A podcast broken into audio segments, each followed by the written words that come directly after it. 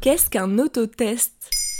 Merci d'avoir posé la question. La troisième vague du coronavirus est là et avec elle un troisième confinement national. Pour la deuxième année consécutive, l'arrivée du printemps est associée à une vie limitée soumise à contraintes. L'objectif étant de concentrer les efforts sur la campagne de vaccination qui continue à patiner en France en comparaison de certains voisins européens et de limiter la circulation du virus avec un dépistage renforcé et l'arrivée d'un nouveau test, l'autotest. Le principe est assez simple, se tester soi-même. Les autotests, on en a acheté, la France en a acheté. Le ministre de la Santé Olivier Véran l'a annoncé début avril. Les autotests sont des compléments utiles aux autres tests mais ne les remplacent pas. Pour rappel, les autres tests sont les PCR dans les laboratoires, les antigéniques en pharmacie et les tests salivaires dans les établissements scolaires. Les autotests sont déployés depuis le 12 avril sur tout le territoire français et sont disponibles à la vente exclusivement dans les pharmacies. Tu veux dire que j'arrive à la pharmacie, je demande un autotest comme si je demandais un test de grossesse? Oui, c'est un peu l'idée, mais il faudra être attentive aux consignes de la pharmacienne pour savoir bien l'utiliser une fois chez soi. Concrètement, il s'agit d'un prélèvement nasal et non nasopharyngé comme les autres méthodes de dépistage utilisées actuellement contre la Covid-19.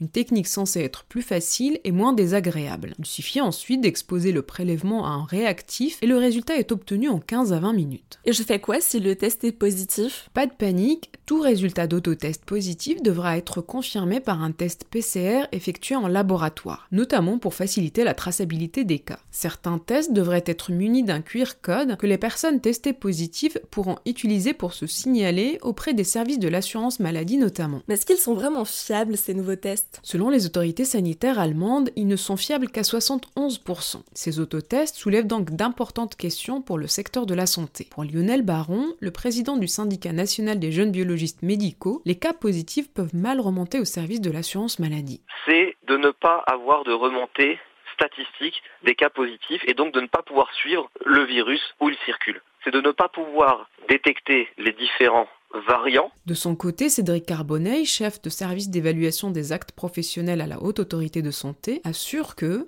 tests sont moins fiables, mais leur plus grande acceptabilité par la population et le fait que l'on gagne en rapidité pour casser les chaînes de transmission, tout cela fait la différence. Il faut donc prendre les mesures pour que ces tests soient utilisés à bon escient. Sinon, le dispositif de traçage et d'isolement des malades en France pourrait en prendre un coup. Et alors, est-ce que ces tests sont gratuits et remboursés comme les autres? Selon le ministère de la Santé, le coût moyen des autotests Covid sera fixé autour de 7 euros. La Haute Autorité de Santé est favorable à la prise en charge des autotests s'ils sont dans le cadre d'actions de dépistage médicaux. Les autotests utilisés dans la sphère privée ne devraient pas être pris en charge par l'assurance maladie. Voilà ce qu'est un autotest. Maintenant, vous savez, un épisode écrit et réalisé par Zineb Souleimani. En moins de 3 minutes, nous répondons à votre question. Que voulez-vous savoir? Posez vos questions en commentaire sur les plateformes audio et sur le compte Twitter de Maintenant, vous savez.